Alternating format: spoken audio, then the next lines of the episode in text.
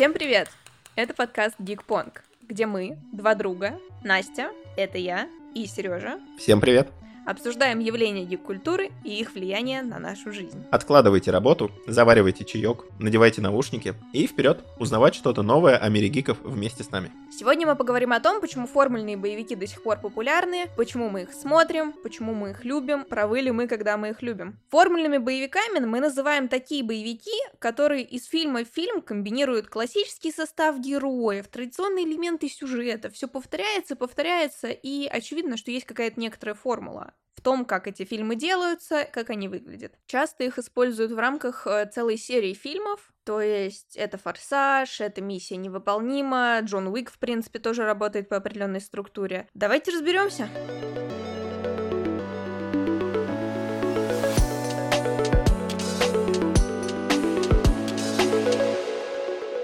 В начале каждого выпуска мы говорим об бэкграунде э, обсуждаемого нами явления. Сегодня мы поговорим об истории формульных боевиков, о том, как они появились, как они стали популярны и почему зрители ходят на них до сих пор. В этой рубрике мы будем немножко душнить, поэтому она больше для Насти. Я в деле. Хорошо, Сережа, что ты знал про формульные боевики и их развитие до того, как ты начал готовиться к выпуску? Когда я начал готовиться к выпуску, я понял, что я ничего не знал про формульные боевики. Я просто их смотрел, что-то для себя отмечал. Возможно, видел пару роликов на кинопоиске, которые объясняли, как устроен каждый из них, но глобально в их структуру в их историю я не погружался. Давай сравним. Если до этого ты знал на 0%, сейчас на сколько процентов ты разбираешься в формульных боевиках? На 95 точно. Хорошо, ну, раз мы с тобой оба уже стали профессиональными, квалифицированными экспертами с кибердипломом по боевикам, давай обсудим, как Голливуд пришел к формульным боевикам, и, ну, раз пошла такая пьянка, как Голливуд пришел к самим боевикам, как они появились, почему мы в какой-то момент начали смотреть их, начали делать их и не остановились до сих пор. Кажется, что они просто посмотрели на популярность фильмов с экшеном и в жанре экшен, которые появились и популяризовались где-то в конце 70-х, начале 80-х, и поняли, что это неплохой способ зарабатывать, при этом доставляя зрителю массу удовольствия. Потому что, как показала практика, допустим, те же «Семь самураев» очень понравились аудитории. И вот эти такие небольшие фильмы, которые сейчас считаются культовыми, они на самом деле заложили основы этой популярности. То есть вспоминаем тех же самураев, вспоминаем э, различные вестерны, которые все-таки были... В какой-то момент они тоже стали больше про боевик, нежели про вестерн. Ну, и мне еще кажется, что кино в жанре боевик — это такой универсальный способ захватить любую аудиторию в целом, потому что это очень просто, это понятно, и мы там видим то, что в жизни нам недоступно. То есть ты посмотреть драму, комедию в жизни, условно говоря, можешь, потому что ты видишь какие-то элементы отдельные, ты все это встречаешь. Ну и мне кажется, что боевик — это очень доступный для публики жанр, потому что нам понятно, что там происходит, и там происходит одновременно то, что в жизни мы особо не встречаем. То есть то, что мы надеемся не встретить в жизни. А, я не знаю, летит военный джип по джунглям, пылает параллельно, потом врезается, я не знаю, в пальму на выезде с джунглей, взрывается, над ним летит вертолет, который тоже взрывается. Ну, ты искренне надеешься не попасть в такую ситуацию в жизни, но посмотреть, как это выглядит и получить адреналин, это же обалденно. Да, и плюс раньше подобные сцены, они тоже присутствовали ведь в кино, но при этом они присутствовали довольно редко, и, как правило, под конец, то есть это была какая-то кульминация в тех же вестернах, вестернах. А в 80-х, 90-х эти сцены, в частности в боевиках, стали буквально занимать весь фильм. То есть на них строился и сюжет, и кульминация, и порой даже его развязка, когда, допустим, герой уже улетает с какого-то острова, предположим, где он спас там заложников, и этот остров где-то на фоне разрывается, а он даже на него не смотрит, потому что, как мы знаем, крутые парни на взрывы не смотрят. Крутые зрители смотрят на взрывы, и мне кажется, что когда боевики пошли в гору, наши ожидания как зрителей изменились, потому что мы начали получать вот эти гигантские безумные сцены,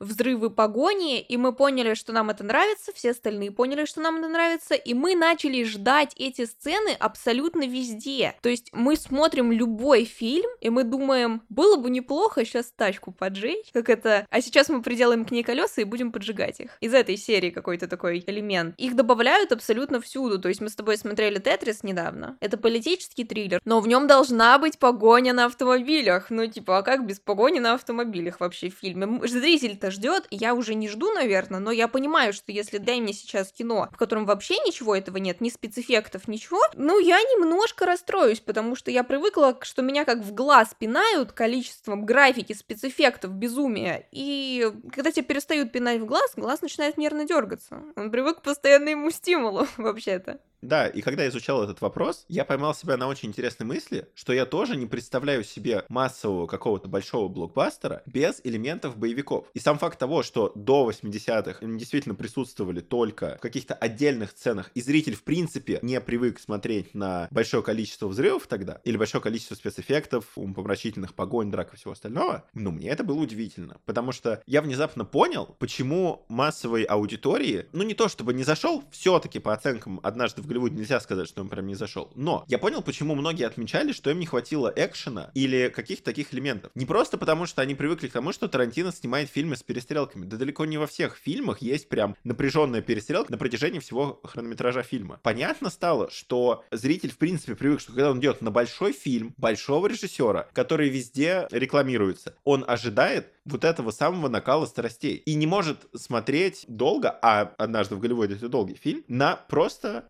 документацию жизни, что, собственно, и пытался сделать Тарантино. А, давай с тобой немного подытожим, почему боевики вышли на пик популярности и не съезжают с него вообще. Разные жанры как-то прыгают э, по своей популярности, как-то меняется она постоянно, то снижается, то снова вырастает. А у боевиков это прямая диагональная линия, которая стремится куда-то в космос. Почему так? Давай немного просуммируем. Давай. Итак, основными причинами взлета популярности боевиков стали, ну, во-первых, это новый жанр. Э, новый жанр это всегда интересно, и в данном случае боевик именно не как как часть какого-то фильма, то есть как экшн-сцена в каком-то, например, вестерне, а именно как новый жанр, он очень заинтересовал людей, и поэтому они на него пошли. Это раз. А, во-вторых, это преимущество больше для студий. Боевики было делать просто дешево. Это смотрится немножко странно в контексте того, что, казалось бы, в боевиках больше действия, больше реквизита, больше всего взрывается. Но при этом, по сравнению с какими-то высококультурными драмами, артхаусом и многими-многими другими жанрами кино, его по факту делать проще. Ну, реально реально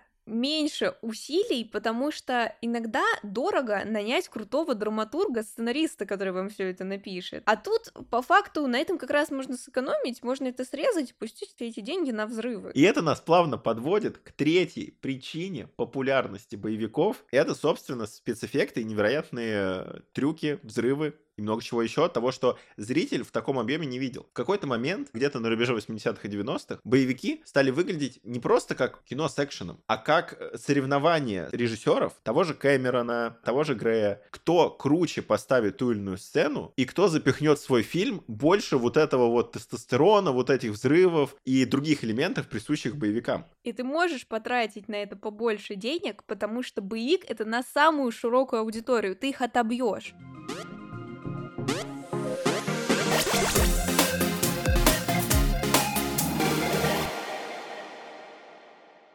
Ну и вот снимаем мы эти боевики, снимаем.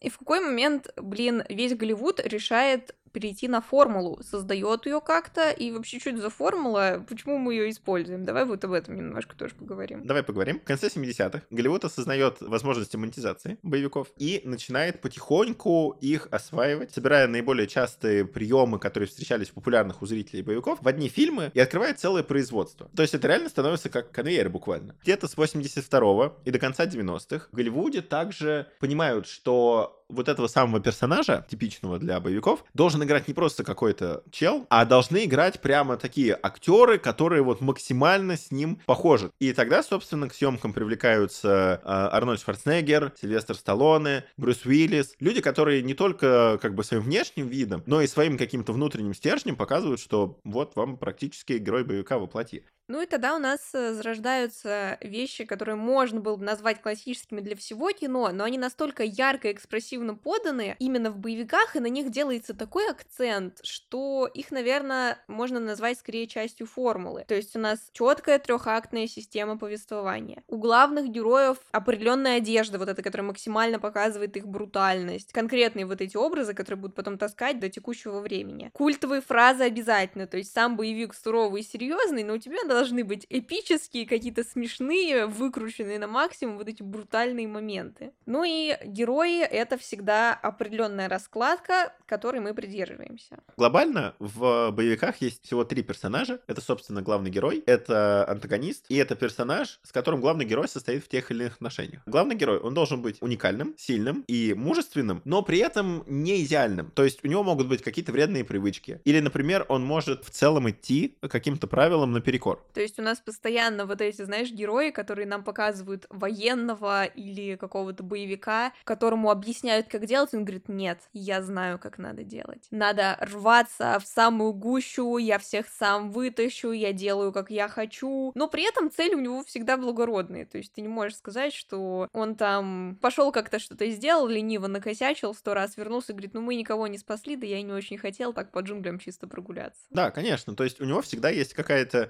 достижимая и вполне конкретная цель. То есть он или должен спасти кого-то, или что-то, например, весь мир, потому что герои боевиков не мелочатся, или найти кого-то, например. И иногда, причем этих героев таких в фильме может быть два, это даже тоже выделил целый жанр, то есть это как бы такая помесь боди-муви и боевика. И у нас также есть антагонист, а, он всегда очень фиксированный, нам его обозначают обязательно. Он не всегда вот эта кровожадная, кровавая мразь, которая мечтает уничтожить весь мир, не обязательно, но у него всегда абсолютно противоположная цель. Он говорит, мы делаем вот так. Иногда это реально головорез, но он всегда именно убивец, обидец, ну, до некоторой степени. И он всегда, ну, не всегда, но очень часто это тот самый человек, который кого-то взял в плен, там, кого-то убил, обидел персонажа, который, собственно, для главного героя является таким золотым граалем. Там, жена, дочь, ребенок, ну, вот эта вся история.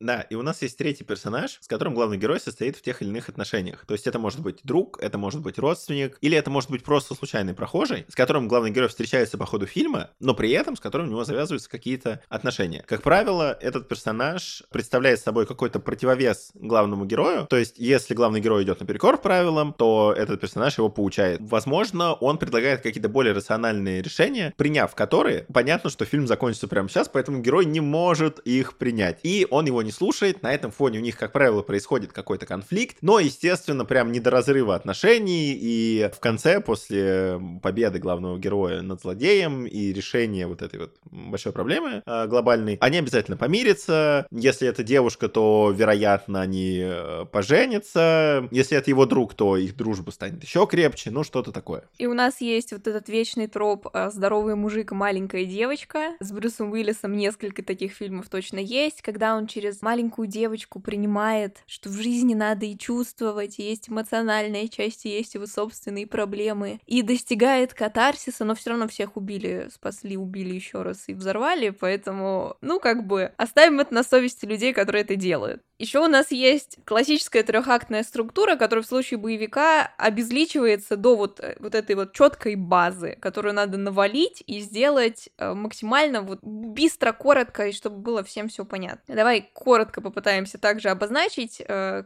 как работает любой боевик первом акте, собственно, зритель знакомится с персонажами и их целями. Кроме того, в нем же ставится перед героем какой-то выбор, собственно, от которого и зависит дальнейшее повествование. Но тут понятно, что он не может ответить да или нет, и э, вообще зачастую у него нет возможности отказаться от этого самого выбора, просто потому что, как правило, это довольно трогающая его за живое э, история. И во втором акте у нас герой резко, резво пытается решить проблему, которую перед ним поставили, и, ну, естественно, он огребает погибает, потому что нельзя закончить на втором акте. Обозначаются проблемы, э, методов решения проблем героям. И мы оказываемся в третьем акте, когда героя побили, избили, непонятно куда двигаться дальше. И что у нас происходит? Правильно. Да, он начинает восстанавливаться. Он придумывает какую-то свою тактику. Он э, относится более внимательно к своим ресурсам и, собственно, переосмысливает свою цель и готовится к вот этой решающей схватке. Естественно, в схватке он чуть ли не погибает, получает множество ранений, травм, травм оказывается висящим на обрыве, крыше, еще где-нибудь. Но последний момент, когда антагонист излагает весь свой гениальный план за 5 минут главному герою,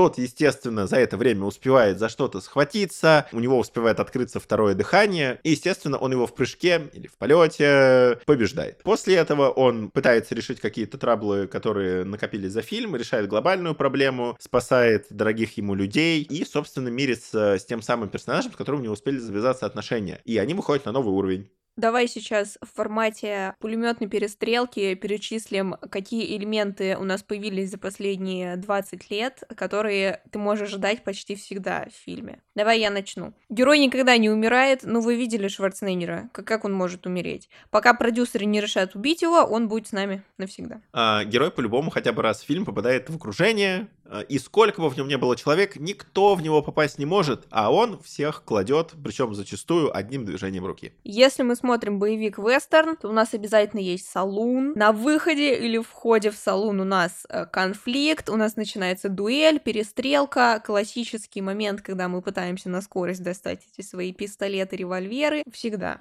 За главным героем обязательно кто-то погонится. Но будь он хоть на дрезине, а злодей на Макларен P1 и Ford Raptor F150, он выйдет и оторвется от погони, а негодяи разобьются или просто съедут с дистанции. Ну и, естественно, все пули, которые летят в героя, летят мимо героя. Ну и злодеи, такие тупые NPC, э, штурмовики, которые не в состоянии стрелять сами, но прекрасно знают, куда попадет пуля и куда надо подложить свое бренное тело, чтобы помереть. А финальная битва с главным злодеем, естественно, состоится на крыше, крыше, на горе или на скале. Вот такие у нас общие характеристики. Уже можно понять, как это все делается. Уже можно понять, что вот такие фильмы делают большие студии, у которых есть конкретные цели. А ну, драматическая составляющая осуществляется через крутых, сильных актеров, которые тебе слезу выжмут, красиво обозначат, как они сильно переживают по утрате жены, и мы все поймем быстренько и сможем вернуться дальше к финальной битве на вершине горы с кратером на дрезине.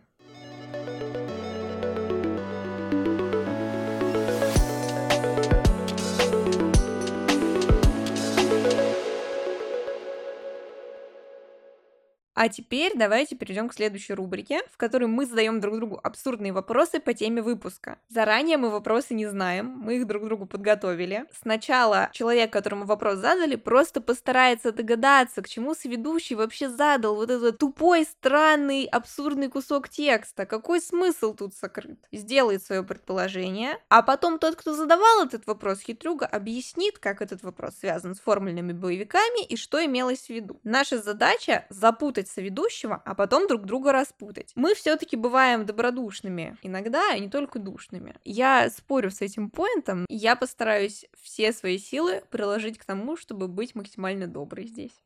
Давай я начну. Сережа, почему Джеки Чана не зовут на корпоративы в Голливуде?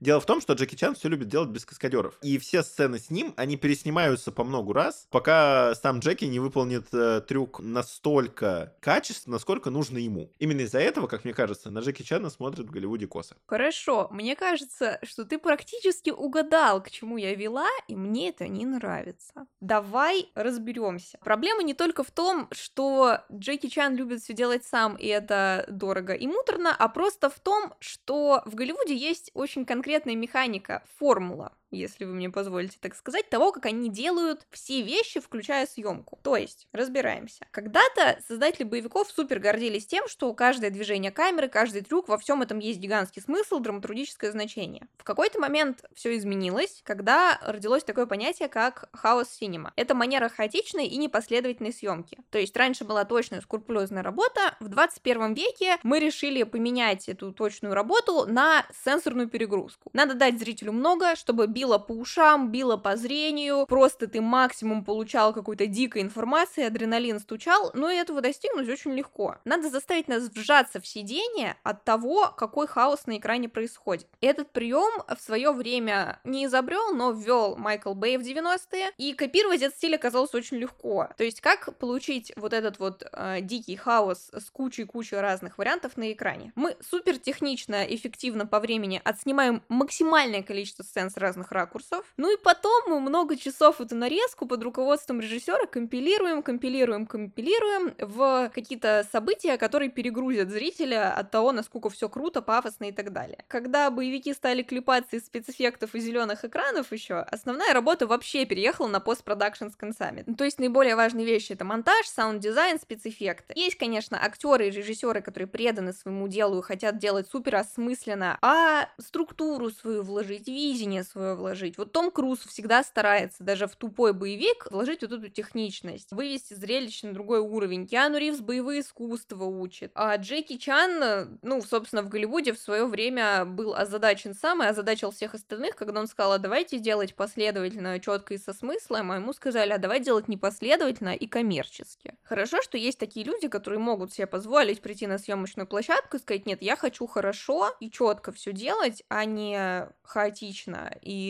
максимально эффективно. То есть, мне кажется, что у нас много есть неплохих актеров-боевиков, которым просто слово голос никто не давал. Это, конечно, очень обидно. Очень интересно и немного грустно. Но у меня тоже есть для тебя вопрос. Что делают твои нейроны, когда герой идет на endgame? Ну...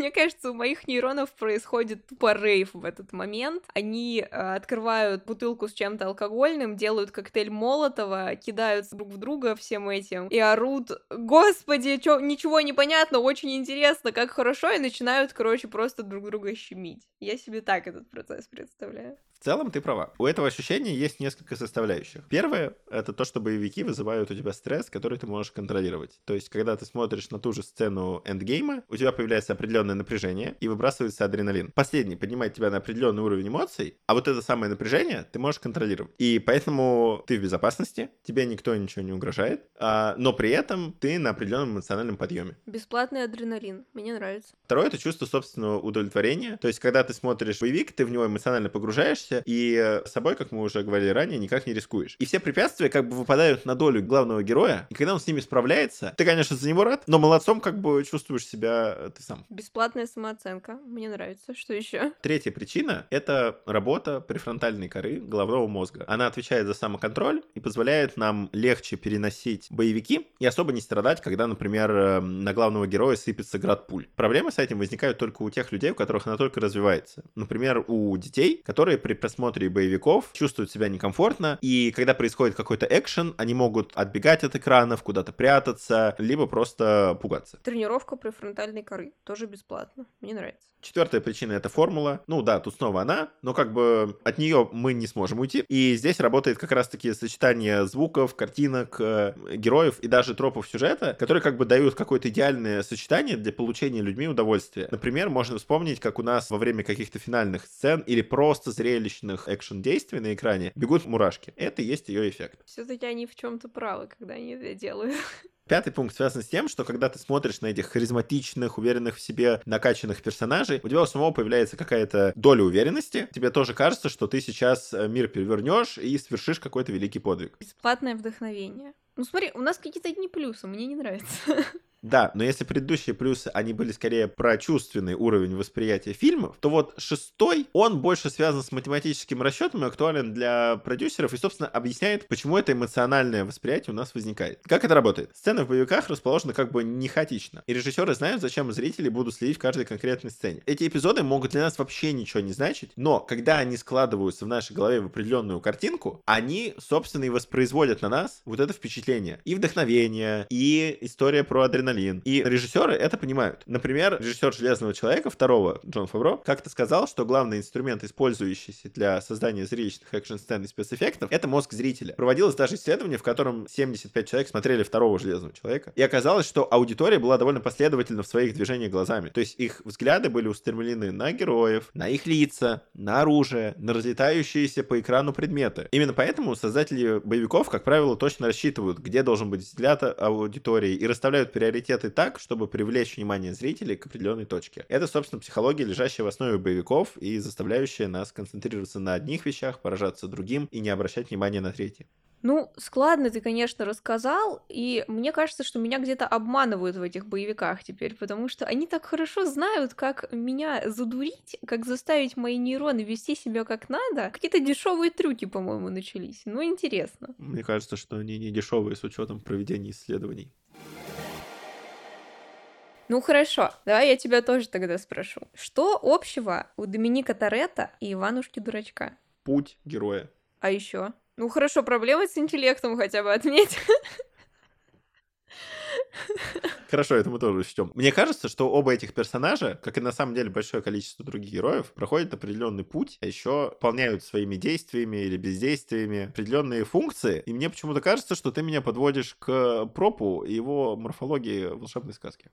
Ну ладно, ты подловил меня, прочитал, э, понял и предвосхитил все мои ответы. Я действительно хочу поговорить с вами про Владимира Пропа. Это советский филолог и фольклорист. Он э, в 28 году проанализировал волшебную сказку, выделил, какие там функции, какие там герои сказки, вообще все, сказал, что других нет, есть строгий порядок, как это все устроено. Вы можете спросить, как это связано с боевиками. Сейчас я расскажу. Проп сказал, что в волшебной сказке основными устойчивыми элементами служат функции действующих лиц. Это основная часть сказки. Что такое функция? Это такой сюжетный элемент, что происходит, с кем происходит, куда это приводит. То есть это элемент сказки, который куда-то двигает. Я тебе сейчас перечислю несколько героев и функций, у тебя начнутся вьетнамские флешбеки, и ты мне скажешь, что ты эти функции и этих героев можешь найти в любой части Форсажа, в Джонни Уике, вообще везде, везде, везде. Например, у нас в каждой сказке должен быть волшебный помощник. Это человек, животное или предмет, который помогает герою в испытании. Давайте вспомним Джеймса Бонда. Кью — это типичный волшебный помощник. Еще у нас есть отправитель, тот, кто посылает нас на подвиги. Ну, всегда же есть персонаж, который говорит, кстати, надо пойти, дать леща паре злодеев. Это герои. Теперь посмотрим на функции. Какие у нас они бывают? Бывает функция запрета. Она в самом начале сказки, когда говорят, вот так делать не надо, если так делать, будет плохо. Если запрет нарушишь, мир разрушится. Из чего боевик иногда начинается? Кто-то что-то сделал не так, и теперь мы имеем за это серьезные последствия. Что у нас еще бывает? Всегда обозначение недостачи или акт вредительства. Джон Уик сидит, спит у себя дома ночью, приезжают какие-то амбалы, русские, конечно же, потому что почему нет? Убивают собаку, ломают ему кости, ломают дом, уезжают. Стартовая точка сюжета всегда обязательно есть. Что у нас еще есть из интересного? Конечно, есть борьба, конечно, есть победа, но перед тем, как у нас борьба и победа, у нас получение волшебных средств. Макларен, я думаю, можно считать волшебным средством. У нас перемещение в какое-то иное царство, в другую локацию, где надо что-то найти. И после победы над злодеем первый у нас обязательно есть погоня. Бросились гуси-лебеди в догонку. Бросился Горыныч. Ничего не напоминает? Постоянно, постоянно в боевиках кто-то зачем-то гонится. А я сейчас перечисляю элементы волшебной сказки. Какие мы можем из этого сделать выводы? Эти элементы можно найти в любой истории, но обычно они используются, чтобы наделить э, какие-то вещи метафорическим значением. Обычно это просто повод подвести нас к какой-то глубокой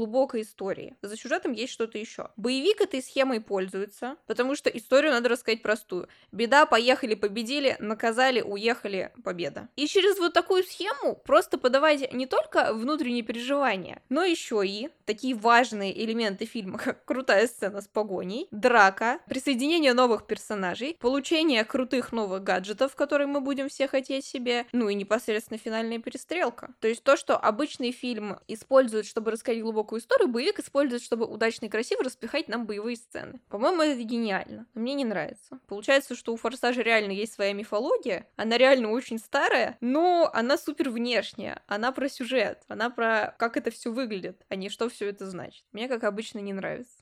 А мне, как обычно, это кажется интересным. И в частности то, что и у Иванушки Дурачка, и у Доминика Торетто есть только общего. Ну, э, раз уж мы начали про схемы, расскажи, пожалуйста, что общего у тригонометрии и хорошего боевика? Офигенный вопрос. Я тебе так скажу. Когда я смотрю хороший боевик, у меня должно быть такое от него ощущение, как от учебника по тригонометрии. Мне дали синус, мне дали косинус. Я думаю, ну сейчас все будет понятно. А потом через 10 минут мне говорят, кстати, формула тангенса 2 синус косинус. И я сижу и думаю, как мы дошли до жизни такой. И мне становится еще более интересно. Но, если честно, какую-то теорию применить к практике я не очень понимаю. Хотя я бы не отказалась от форсажа 11, где мне объясняют, почему, почему формула тангенса Это двойной синус, косинус. Вообще урыло просто. Да, ты права. С появлением формулы в боевиках она не только стала просто эксплуатироваться в различных фильмах, но и подстраиваться под определенные жанры, стили, комбинироваться с ними. И хороший тому пример — это военные боевики, которые используют по факту всю ту же структуру, все тех же героев, но при этом с определенным окрасом. И глобально делится на три жанра. Первый — это военные боевики, которые показывают, например, победы тех или иных государств или народов. Они сделаны практически по той же формуле и максимально к ней близки и показывают какое-то победоносное победоносные действия. Вторые — это военные драмы. Они часто отходят от э, формулы. Они не такие комфортные в просмотре. Иногда даже сами ветераны тех или иных военных действий рассказывают о том, что им смотреть их неприятно. Так, например, было с первыми показами «Спасти рядового Райана» Спилберга, когда многие ветераны говорили о том, что вот эту 20-минутную сцену в начале, где показываются, собственно, документальные кадры тех событий, им смотреть некомфортно, потому что у них они вызывают определенные неприятные негативные эмоции и воспоминания. И третий — это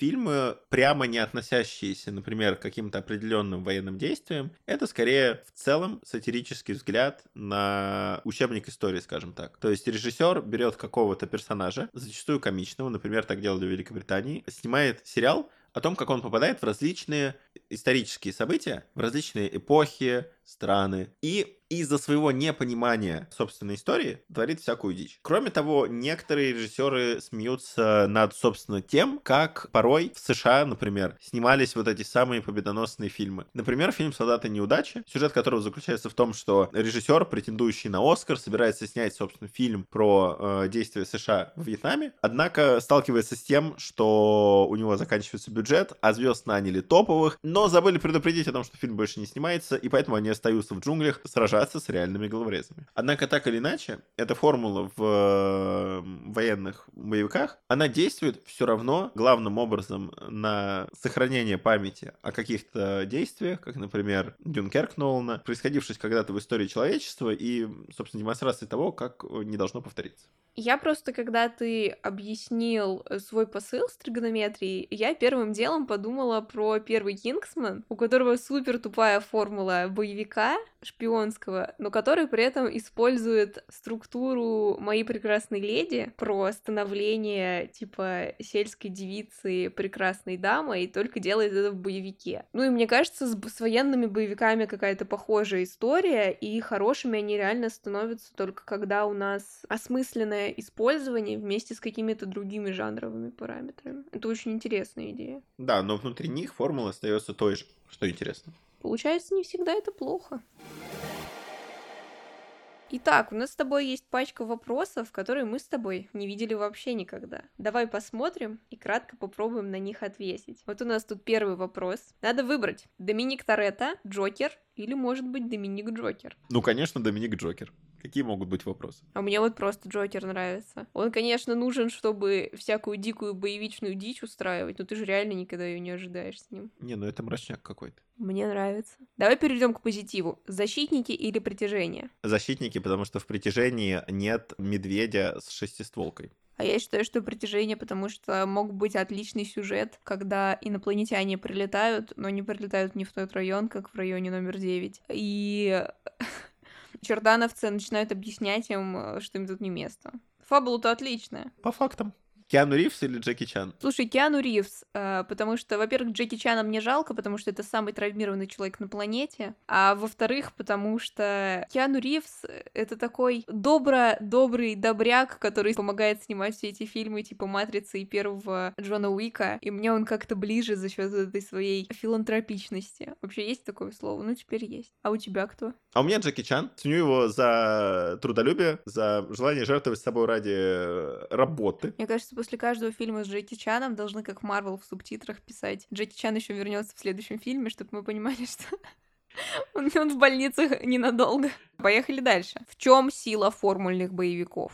Мне кажется, что сила формульных боевиков лично для меня в зрелищности, просто потому что если я захочу посмотреть на серьезную драматическую историю, от души посмеяться, я выберу другие фильмы. Но если хочется посмотреть, как крокодилам сбивают беспилотник, или то, как чувак метает планету своих противников, то мы выбираем формульные боевики. Однозначно.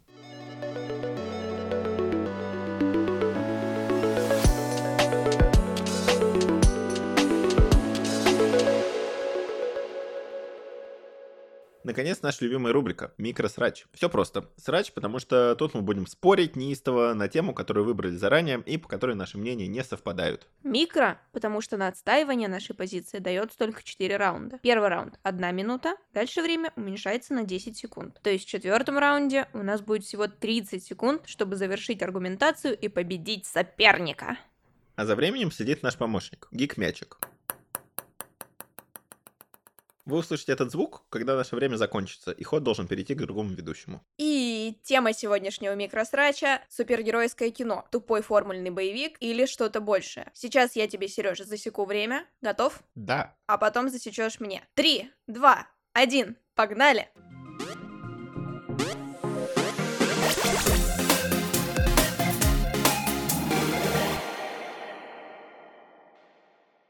Моя позиция очень простая и, на мой взгляд, довольно очевидна. То, что супергеройское кино — это те же формульные боевики, только более современные, и, по сути, это взгляд на них в профиль. То есть супергероика — это просто удачный способ эксплуатировать уже известные нам по факту спецэффекты а, и давать какое-то ощущение эпического большего. А, то есть, например, режиссеры понимают, что они не могут в обычный боевик поставить эпизод, где какой-то злодей кидает вышеупомянутую луну в героев, и поэтому, собственно, создаются такие фильмы, где это сделать можно. Тем более, что те же же фильмы Марвел, они хорошо продаются, и их сборы показывают, что люди на них идут. А, но по факту они всегда предлагают одно и то же. То есть вот герой, вот его внутренние проблемы, тут он встречает людей, а тут понимает, что был неправ, тут становится лучше, превозмогает и побеждает. Классическая формула. Ну, тут я с тобой не соглашусь, потому что, конечно, формульный боевик — это такая простая тупая история, на которую ты идешь в кино, чтобы просто развлечься и забыть об этом, а супергеройское кино — это, очевидно, что-то большее, потому что масштаб а, влияния на нашу жизнь, масштаб потребления, масштаб того, какие проблемы мы там в подростковом возрасте или во взрослом возрасте переосмысляем через эти фильмы, он гигантский. Я себе позволю сказать, что супергеройское кино — это новый миф Древней Греции. Это гигантский размах из сотен тысяч персонажей, переплетений сюжета, через которые мы пытаемся осмыслить наши базовые банальные проблемы, превозмочь вот это вот превозмогание, вот эту вот невозможность что-то хорошее сделать или кого-то победить через страдания каких-то там миллионеров, супергероев и людей с суперспособностями. Это же про нашу жизнь на самом деле, поэтому мы это так любим. Да, но как будто мы можем устать от этого ощущения, тем более, если оно дается нам постоянно в одной и той же обертке. Если раньше те же фильмы Марвел могли похвастаться жанровым разнообразием, пусть редко, но тот же Капитан Америка Другая война, он был вполне себе настоящим шпионским триллером среди супергеройского кино. А во всех остальных фильмах, во многих, как будто бы это супергеройское кино, оно переходит на первый план, затмевая собой какие-то жанровые особенности, какие-то особенности героев. И по факту, если не смотреть на Стражи Галактики, на тот же сиквел Первого Мстителя, то все это одно и то же. Нет, ну смотри, ты говоришь одно и то же. В боевиках, предположим, обычный здоровый накачанный мужик. Смотрим на комиксы и на супергеройское кино. Вот тебе, блин, э, маленький подросток, который хочет стать ученым. Вот тебе миллиардер, который прожигает деньги, хотя на самом деле у него какая-то внутренняя проблема. Вот тебе ветеран войны. Вот тебе ветеран войны, которого использовали нацисты ради каких-то чудовищных целей. 100 миллионов разных персонажей, которые что-то переживают. И эта история становится ближе к нам. Она становится какой-то целеобразующей. То есть ты вот говоришь, что одно и то же нет жанрового разнообразия. А я вот считаю, что у нас с разнообразие достигается через вариации разных историй и разных персонажей, у которых есть совершенно разные проблемы, которые в некоторых случаях решаются по-разному. Иногда надо Альтрона создать, иногда надо действительно кого-то победить, а иногда разобраться в себе, и эти моменты как-то чередуются, а, конечно, следуя формуле, но давая нам какое-то жизненное преимущество, объясняя какую-то суть чего-то, которое нам понадобится, чтобы превозмогать в реальной жизни. Да, тут я с тобой согласен, но конкретно в э, сиквелах и триквелах особенно видно стало то, что какие бы ни были отправные точки у этих героев, они все равно приходят к одному и тому же. Да, у Железного Человека, возможно, есть проблемы с тем, что он переживает ПТСР после нападения инопланетян. У Капитана Америка все еще вспоминает э, ужасы Второй мировой. Но при этом, при всем, в настоящем времени они концентрируются на том зачастую, что у них происходит вокруг, а вокруг происходит одно и то же. Очередной злодей, который хочет захватить мир, снова защита защита что-то делает не так и пытается их законтролить. Ну, ты вот говоришь, что все в итоге приходит к одному и тому же. Да, результат, возможно, правильный, потому что когда у тебя ставки — это жизнь всей галактики, естественно, галактику в результате приходится спасать. Хотя какой ценой? Там половину уничтожили, у всех ПТСР и так далее. Я скорее говорю про то, что это больше, чем обычный формульный боевик, потому что наши Marvel и наши DC, DC в меньшей мере, это объединение поколений, это новый медиум для высказывания своих проблем. Это про, там, не знаю, феминизм, тебе рассказать, что женщина тоже может. Сказать тебе, какие разные люди могут сталкиваться с какими разными проблемами, может быть, в экстраполированном медиа вот этих вот э, людей в смешных цветных трико. Я подвожу к тому, что главным образом ни один из этих фильмов по факту сейчас не выделяется. Ты можешь отличить э, Тора 4 от Доктора Стрэнджа 2 по каким-то визуальным моментам, по внешности героев, по сеттингу, но при этом при всем внутри остается то же самое, и это уже даже не использование формулы именно боевиков, это соединение тропов комиксов и тропов боевиков, использованы уже столько раз, что смотреть на это, ну, неприятно. Ну, может быть, мы и устали от одного и того же в комиксах, но мы продолжаем по какой-то причине находить свою репрезентацию, находить важные моменты а, через, казалось бы, простой боевик, заставлять себя почувствовать эпос, почувствовать перипетию жизненных каких-то ситуаций. Я считаю, что это очень важно, и поэтому мы это смотрим, и поэтому это стало чем-то большим, и у меня на «Мстителях. Финал» э, полный зал из 150 человек сидел, аплодировал на каждой сцене. Потому что это про объединение, про мифологию. Итак, мы с Сережей аргументировали свою позицию, а ты, слушатель, выбирай, кто прав, кто виноват и кому ты готов отдать свой голос в этой борьбе за супергероику.